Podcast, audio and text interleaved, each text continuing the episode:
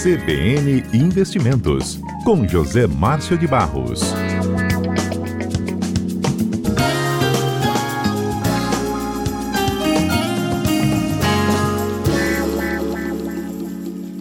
Zé Márcio de Barros, homem das finanças no CBN Cotidiano, ele nos ajuda a investir nosso dinheiro quando está sobrando, a prever tendências aí e também analisar o que passou. 11 meses já se passaram desse ano de 2023 como é que foi o desempenho da economia, Zé? O que, que você tem para a gente aí dos indicadores? E boa tarde, Mário. Boa tarde, os ouvintes da CBN. Tudo bem? Tudo bem, graças a Deus.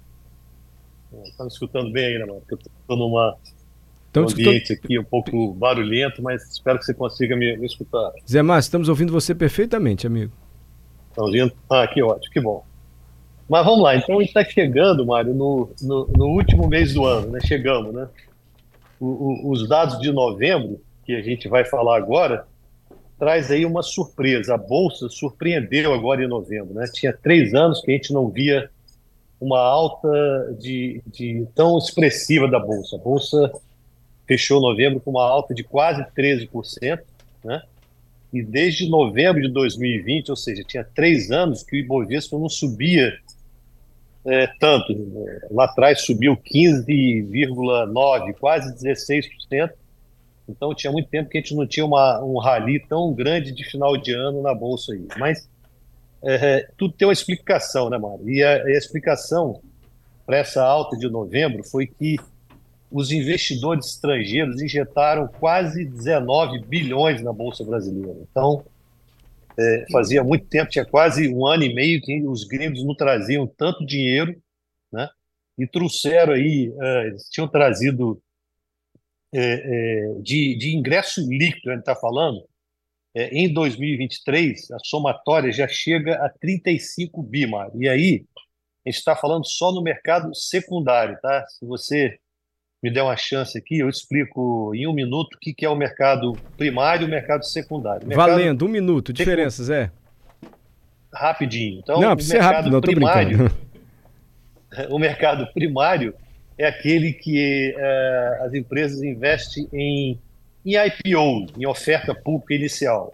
E o mercado secundário, o investidor vem e compra as ações diretamente na bolsa. Então, só de bolsa entrou esse ano de recursos dos investidores estrangeiros, 35 bilhões, tendo que desses 35, 18 agora em novembro. Né? É, é, os investidores, só para a gente poder ter uma ideia, né, da, ter uma, um comparativo, no mês de agosto, esses mesmos investidores viram alguma coisa de, entre aspas, de errado com o mercado e sacaram 13 bi então a gente teve um ingresso agora de novembro de 18, mas em agosto eles já tinham tirado 13 bi. Com isso, a bolsa acumula uma alta aí de 16%, né? E foi o, o, praticamente o melhor investimento em novembro e no acumulado do ano também.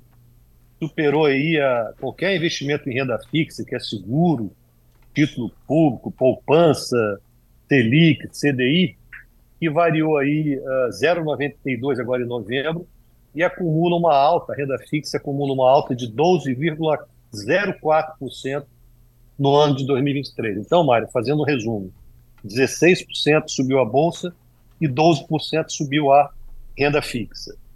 O dólar, o dólar fechou novembro aí com uma queda de 2,41 e termina, uh, uh, acumula no ano de 2023 uma queda aí de quase, quase 6% de queda no ano de 2023. Ouro. O ouro não foi um bom investimento, não se mostrou uma boa escolha e variou negativamente 5%. E a poupança, que também não, não é considerada, não foi considerada uma boa opção, é, variou 0,58% no mês de novembro e nos últimos 11 meses variou aí 7,43%. Então, menos da metade aí do que variou a, a renda variável, a bolsa em, uh, em 2023. Essa análise toda que a gente fez aí, Mário, foi praticamente assim, olhando para trás, né? olhando no retrovisor do carro. Se a gente tivesse que fazer uma análise, mas como é que fica, o que, que, na sua opinião, como é que deve seguir o mercado aí, analisando as, as perspectivas futuras né, de aplicação, de investimento, o que, que uh, o que, que deve continuar a, a, a, ser um bom investimento, né? Já que a gente está falando, nós estamos no momento, Mário, é bom que a gente coloque isso para o nosso ouvinte, é que é um momento de queda nas taxas de juros, né? Então, tem, tem, tem uma explicação para isso, que a Bolsa está tão está despontando tanto e, e ela promete que ainda vai despontar. Por quê? Existe um, um índice no mercado, um indicador que a gente chama de PL, né? que é o preço da ação em relação ao lucro que ela oferece, que ela dá. Né? E enquanto esse indicador aí dos países emergentes, que são comparados ao Brasil, esse indicador está na faixa de 11 anos, 11, é, 11 unidades de tempo, né, para retorno sobre capital investido. Vamos supor, você comprou lá uma, uma ação e ele demora 11 anos para você ter aquele investimento que você fez de volta. No Brasil, você demora 8 unidades de tempo, demora 8 anos para você recuperar esse capital investido, né?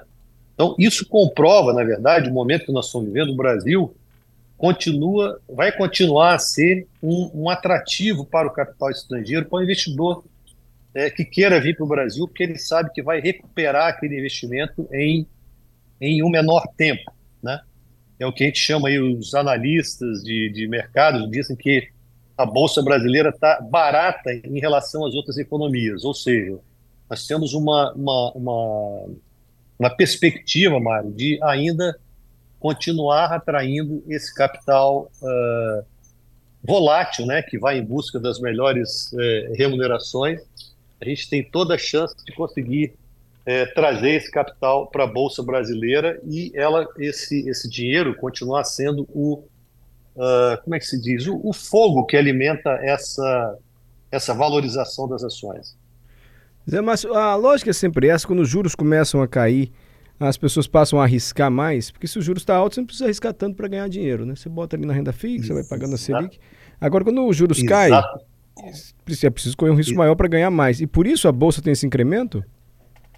Exatamente, Maria. Aí o que, que acontece? Existem aquelas pessoas que se antecipam, ou seja, quem se antecipa bebe água limpa. Então, essas pessoas que estão entrando hoje, esse capital estrangeiro, não é de hoje. Eles fazem o seguinte: o movimento é, é o primeiro movimento de alocação na bolsa deles. Depois é que vem alguns uh, institucionais brasileiros, como os fundos de pensão, seguradoras, eles começam a aportar e colocar dinheiro na bolsa, acreditam, né? E depois, por último, vem os investidores, pessoas físicas, que se tiverem alguma reserva, se tiverem alguma disponibilidade, vão aplicar em bolsa. Mas o que você falou é verdade. A partir do momento que as pessoas não encontram mais aquela rentabilidade que tinham antes, por exemplo, nós estamos falando de renda fixa, já chegou a dar 1% ao mês, agora você está com 0,92%, a partir do momento que a Selic começar a cair, você vai ter 0,70, 0,60. Então, esse tipo de, uh, de, é, de queda faz com que as pessoas se aventurem a correr algum tipo de risco em, em, em busca de uma remuneração melhor para suas aplicações, para seus investimentos. Faz sentido o que você falou. Foi uma pergunta, né? Faz sentido que você explica aqui para a gente, porque você que entende do assunto. Zé, obrigado, viu, Zé Márcio? Não há de que, Mário. Um abraço, um bom final de semana a você, os ouvintes. Até a semana que vem. Um abraço.